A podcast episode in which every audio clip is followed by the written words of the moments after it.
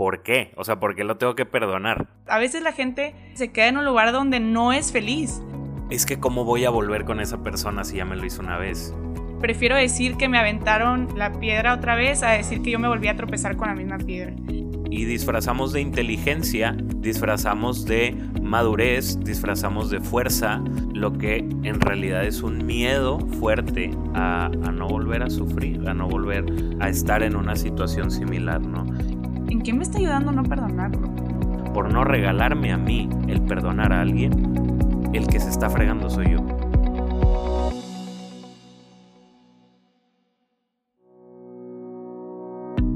Bienvenidos a Más allá de mí, un espacio para encontrarnos con nosotros mismos y con Dios. Hola, ¿cómo están? Bienvenidos nuevamente a un capítulo de Más allá de mí ya el número 13 de esta segunda temporada. Y el día de hoy vengo súper contenta porque tenemos un invitado especial, eh, José Elizondo, nuestro compañero del el podcast Más Cristianos, que también tiene un coaching ejecutivo y pues estamos muy felices de que esté aquí con nosotros. Hola, hola. Ahí era mi momento. Este, sí, la verdad muy contento, muy feliz de, de estar acá.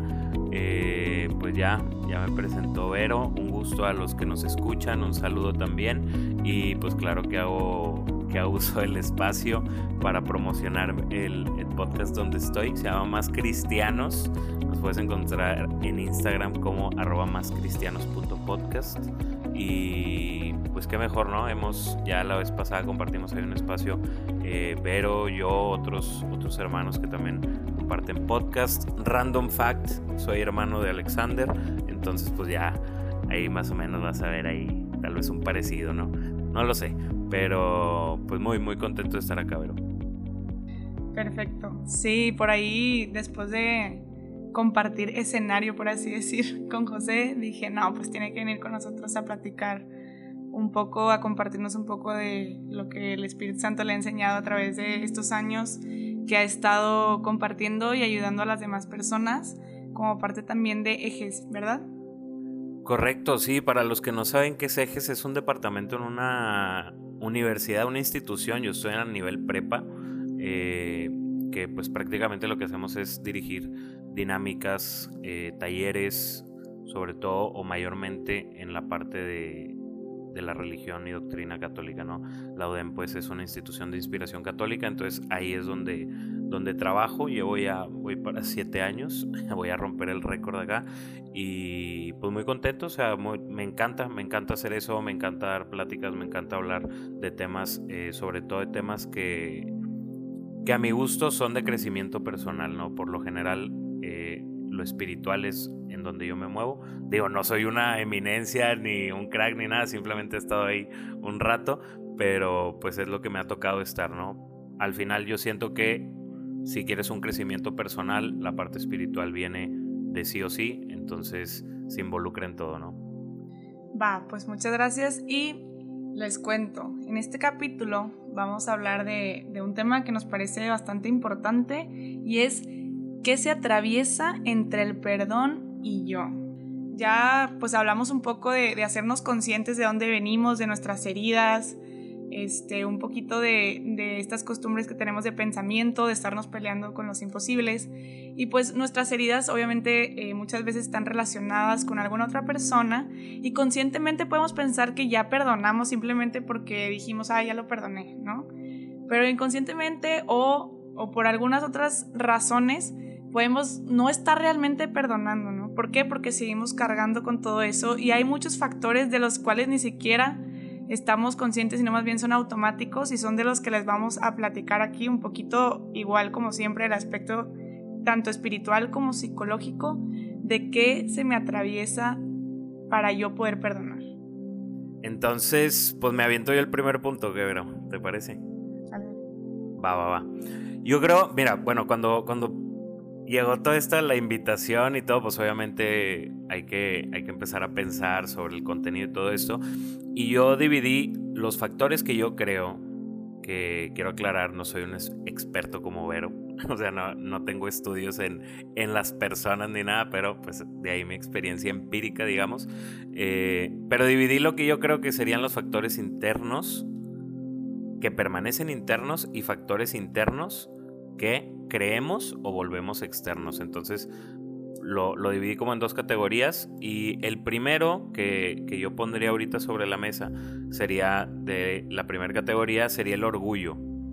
O sea, esta, esta parte nuestra que es ¿por qué? O sea, ¿por qué lo tengo que perdonar? ¿No? Un, un orgullo que, que erróneamente creo yo nos hace creer que tenemos un valor superior al otro y no, no quiero decir que no valgamos, no quiero decir que no valgas, pero es, vaya, es como, como un dolor disfrazado, es, algo como mentirosón, ¿sabes? Que, que incluso puede parecer una defensa muy fuerte, puede parecer una defensa muy fuerte, puede que por fuera no llores porque tienes un orgullo increíblemente aguerrido, pero también creo que es un freno impresionante para el crecimiento y desarrollo de la persona, ¿no? Claro. Por ejemplo, la, la filósofa Hannah Arendt nos habla de cómo el perdón es la clave de la libertad y el orgullo es como totalmente lo opuesto, ¿no? O sea, y el orgullo viéndolo como este sentimiento que, que te sube como un fuego dentro de ti, si lo tuviéramos que poner como gráfico, y no te deja soltar, ¿no? Eh, por retener algo que siempre estamos como peleando lo que es mío todo el tiempo, lo que me deben los demás, lo que me merezco, ¿no? Como con este sentimiento por dentro. Este orgullo es como el primer factor que no nos eh, deja como liberarnos y también que, que es algo que podemos disfrazar. Este orgullo lo podemos disfrazar en victimización, ¿no? Porque es como eh, yo soy la víctima aquí, entonces me hicieron, entonces me deben. Entonces, pero pues puede haber ahí un orgullo disfrazado, ¿no? Todo el tiempo. Y otro punto eh, del, del, que habla José, que me parece bastante interesante, es como esta confusión de que perdonar significa no recordar, ¿no?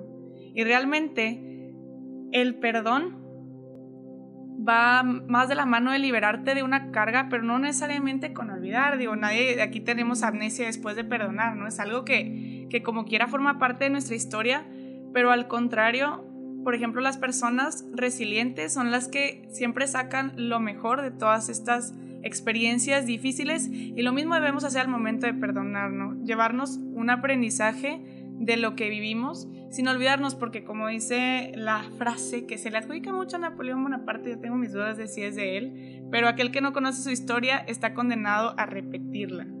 Eso, eso que dices del segundo punto me parece bastante interesante porque yo, yo he tocado esa pregunta con, con acá con los chavos. Un saludo a los chavos, que no quiero decir nombres porque no vaya a ser, y porque son bastantes.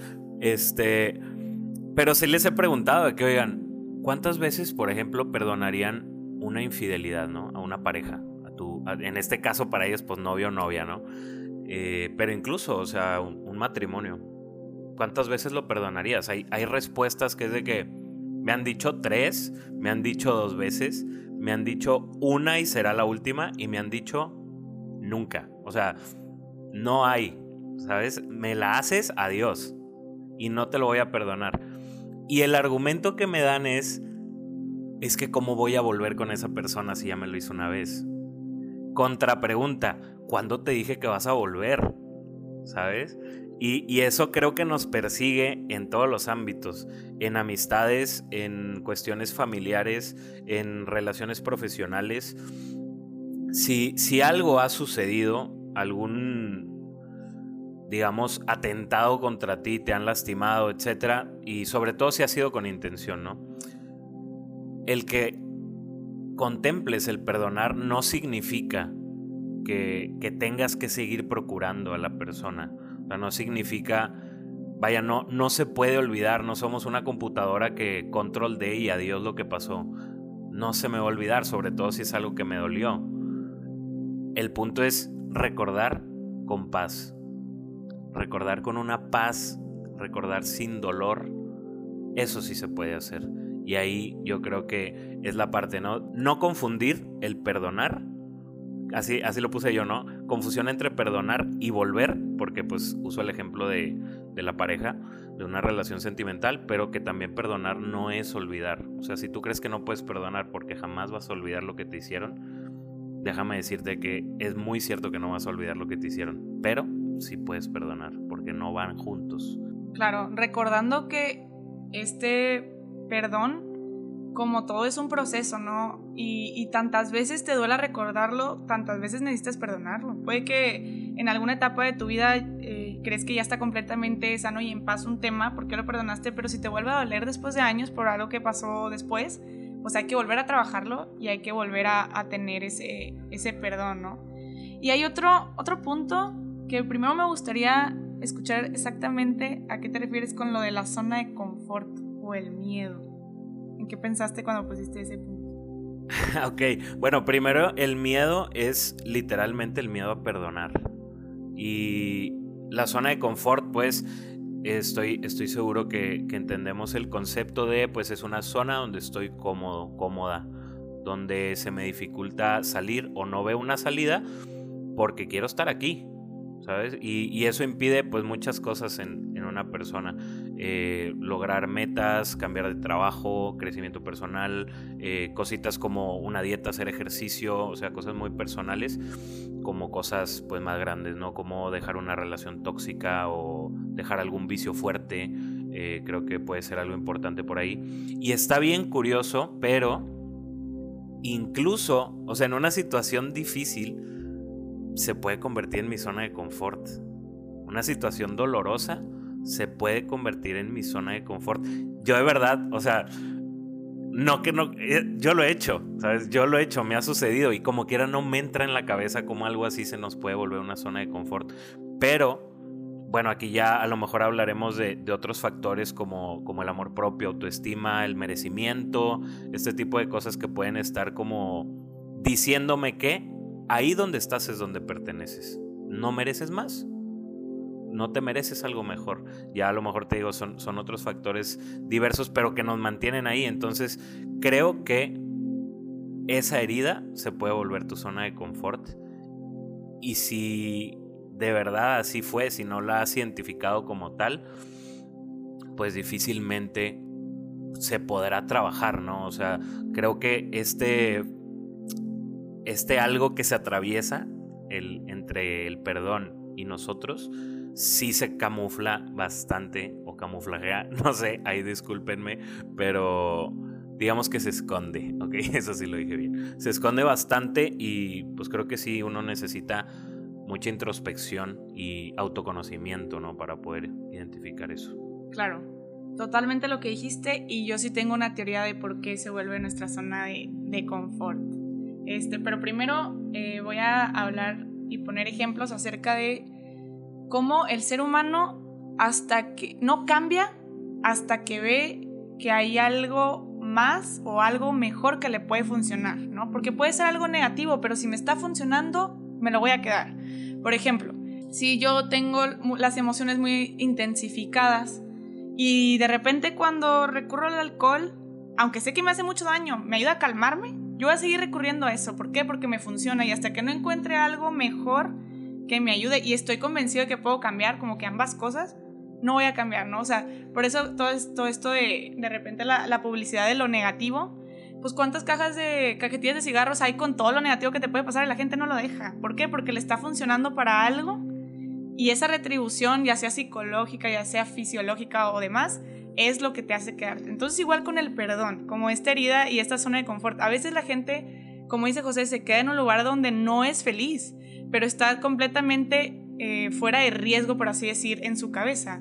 Y estas heridas muchas veces nos sirven como un escudo de protección frente, frente a los demás, pero también una manera de, no hacerme responsable de, de, mis actos, ¿no? Como, como decía un amigo, prefiero decir que me aventaron la piedra otra vez a decir que yo me volví a tropezar con la misma piedra.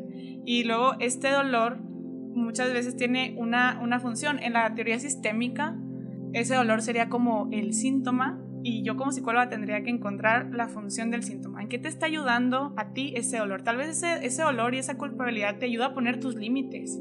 Te ayuda esta herida a poner tus límites frente a los demás, ¿no? Entonces hay muchas razones por las que tal vez inconscientemente sea tu protección no dejar ir estas heridas y seguirlas cargando. Tal vez te ayudan a... Es la única manera en que, en que te impulsas a, a mejorar en algo, a poner ciertos límites, a frente a los demás y que no te lastimen. O algo, algo está creando que todavía dices no estoy listo para soltar, ¿no? Pero hay maneras, que eso pues obviamente ya sería como verlo tanto en terapia o en dirección espiritual, hay maneras más amables, ¿no? De ayudarnos. Y también pues es un proceso, es un proceso de darte cuenta, de reconocer, de, ir viendo y pues por eso es, mejor hacerlo como acompañado, pero primero reconocer, ¿no? Reconocer que esto no lo he perdonado, esta situación no la he perdonado, pero bueno, ya, pasaremos después a los consejos. Uy, el último punto está, está muy bueno porque habla acerca de lo que significa para nosotros ser vulnerables hoy en día. Fíjate, me voy a meter ahí porque me faltó decir la otra parte, pero de, de esta de, de, la zona de confort y el miedo. Este, y luego retomamos. Claro. y, y es la parte de donde, digámoslo, lo voy a llamar positivo, porque lo otro era más como no me merezco, no puedo, etcétera, ¿no?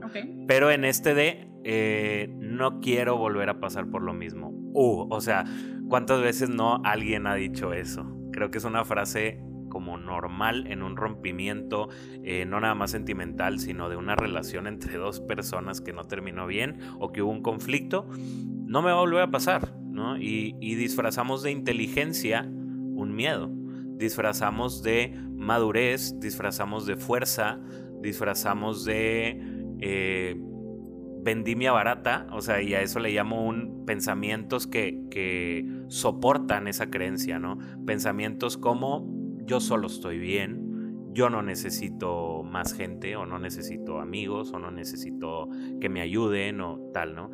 Y disfrazamos de cosas, digamos, positivas lo que en realidad es un miedo fuerte a, no volver a sufrir, a no volver a estar en una situación similar, ¿no? Y pues al final, la verdad es que cada persona es un mundo literalmente, entonces, ¿por qué debería ser igual siempre, no? Frase súper trilladísima que todo el mundo conoce, el que no arriesga no gana, al final de cuentas. Retomamos entonces, pero no, no, espera, es que me recordaste como, o sea, me imaginé con todo eso que, que dices de esconder un miedo, como alguien, o sea, como un malabarista en una cuerda floja que ya está cargando algo súper pesado y, y, que dice no quiero volver a sufrir y cada vez que le pasa lo más mínimo, que le recuerda esa situación, porque a veces ni siquiera la vivimos igual y si creemos que la vamos a volver a vivir ya tenemos todo este miedo, ¿no? Entonces va cargando más peso y más peso y obviamente va a haber un punto que se va a desbalancear y se va a caer, porque esa fuerza que tú dices no era eso, o sea, no era una fuerza, no era lo que, o sea, esta, esta máscara que tal vez se pone para no sufrir, pues no te va a llevar, ¿no? Como que a, a, a un una verdadera liberación ni a una verdadera protección, porque no estás protegido, simplemente estás poniendo como una barrera, ¿no? Y ahora sí, ahora sí. ahora sí, la parte de ser vulnerable, yo creo que se relaciona bastante con, con el orgullo, porque pues el, no querer ser vulnerable, incluso con el miedo, eh, pues va muy de la mano de, una creencia muy fuerte que sobre todo creo yo en, no sé, eh, generaciones como mis papás, por ejemplo, pues abundaba en que el hombre no llora, por ejemplo, ¿sabes? Y, eso empezó a relacionar el ser, el ser vulnerable con ser débil, con, con no ser capaz, y, de ahí como se va como traduciendo solita a muchas otras cosas que, que luego no nos gusta, no nos gusta exponer que, que, estoy mal, no me gusta exponer que la regué, pero tampoco me gusta exponer que me dolió. O sea, en ninguna de las dos partes, tanto el que hiere como el que fue herido, pueden estar batallando un chorro con esa parte. Esa parte de, de ser vulnerable que al final, como yo lo veo, el volverse vulnerable pues nos vuelve reales, nos vuelve simplemente humanos, nos vuelve completamente como Dios nos creó. Y no lo digo como un experto, la verdad es que si de algo batallo yo es en ser, en ser vulnerable, pero pues al final de eso se trata, de que si en alguno de estos aspectos o si a ti se te viene a la mente otro que no hemos mencionado, que no vamos a mencionar, no sé, si lo identificaste, pues trabajarlo. O sea, darle por ahí. Si no, pues la verdad es que, ¿cuál sería el sentido, no? Claro. No, súper, súper de acuerdo. Y sí, o sea, va de la mano, como tú dices, del orgullo. Porque también ser, o sea, como que ser vulnerable y ser débil se ven como muy de la mano cuando pues, realmente nada que ver. Al contrario, para ser vulnerable pues tienes que tener bastante proceso contigo mismo para aceptarte como, como eres y mostrarte así frente a los demás. Este, y luego hablábamos este, en junta del podcast como de estas veces que, que como te hacen y la persona no, no se arrepiente ni te está buscando para arreglar las cosas y simplemente sigue con su vida y entonces está este pensamiento de todavía que me hacen, yo tengo que perdonarlo, ¿no? O sea, todavía que me hacen, y como que todavía este orgullo, esta victimización y, y demás. Pero pues sí, este, lo importante es empezar a identificar qué, qué es, o sea, qué es donde, donde más me pesa perdonar, o sea, es en mi orgullo, es en mi miedo, es en que no sé cómo reaccionar, o sea, qué, qué es lo que me está faltando. Y como dice José, trabajarlo que para eso, bueno, vamos a también dar como ciertos consejos. Y yo por el lado espiritual, este año que estamos en el año de, de San José, pues yo creo que pedirle la humildad, o sea, la humildad que él tuvo, uf, o sea, no, impresionante. Y creo que esa humildad necesitamos para poder ser vulnerables, para poder estar con el pensamiento de que no, o sea, no como que la vida nos debe algo todo el tiempo, ¿no? O sea, como que simplemente poder vivir y aceptar las cosas como, como vengan, o sea, porque creo que las personas que son más felices son las que logran aceptar, ojo, no siempre van a estar contentas, pero logran aceptar las cosas como vienen y trabajarlas desde donde lo, desde lo que tengan que vivir. Si tienen que pasar un momento triste, pues ok, lo voy a pasar. Si tengo que pasar un momento alegre, lo voy a pasar pero no pelearme con cómo me va a venir la vida, ¿no? Entonces, un primer consejo sería como pedir esta humildad también para saber reconocer qué tengo que perdonar y cómo le puedo hacer para, para hacerlo. Muy bien, eh, otro, otra parte, eh, yo diría que darte el tiempo, date el tiempo de conocerte para que identifiques qué es lo que te está deteniendo. Y esto también se lo platico a, mis chavos y es que al final resulta de que te des cinco minutos de darte cuenta que es una operación bien sencilla. Bueno, no, es una operación, pero te lo resuelvo en una pregunta. ¿A quién le hace daño que guardes el rencor? ¿Sabes? Imagínate que alguien te hizo X cosa, o seguramente tendrás alguien que te hizo X cosa, ¿no? Ahora, le tienes rencor, le tienes coraje. Tú lo ves pasar por la calle y tú, o sea, sí, aprieta tus dientes, tu cabeza, empieza a presionar tus puños por el odio que le tienes. Yo jamás he visto que alguien con una reacción así haga que a la otra persona le pase algo malo, eh, yo qué sé, que se tropiece, que se resbale, que cuando se va a servir el cereal se lo sirve y se da cuenta que no había leche. O sea, no pasa, ¿sí? No pasa. La verdad es que el daño, al final de cuentas, te lo estás haciendo a ti. Tú te estás frenando, tú te estás eh, permitiendo ser dominado por el miedo, ser dominado por, por esa situación eh, en específico que luego se vuelve como, como una onda que se expande y va abarcando todas las partes de tu vida y entonces puede incluso, o sea, pueden haber heridas que, que, afecten la forma en la que te relacionas con los demás, que afecten el cómo te percibes a ti mismo, incluso la relación como personal de uno, ¿no? Puede afectar cómo te relacionas eh, con tus amigos, con gente que no conoces, cómo, te desenvuelves. Y, y está cañón, la verdad, está cañón que de repente por cosas así, por el yo no regalarme a mí, y eso lo quiero resaltar, por no regalarme a mí el perdonar a alguien, el que se está fregando soy yo. Y yo sé que existe este deseo humano de, pero es que de verdad algo le tiene que, o sea, la tiene que pagar de alguna manera, ¿sí?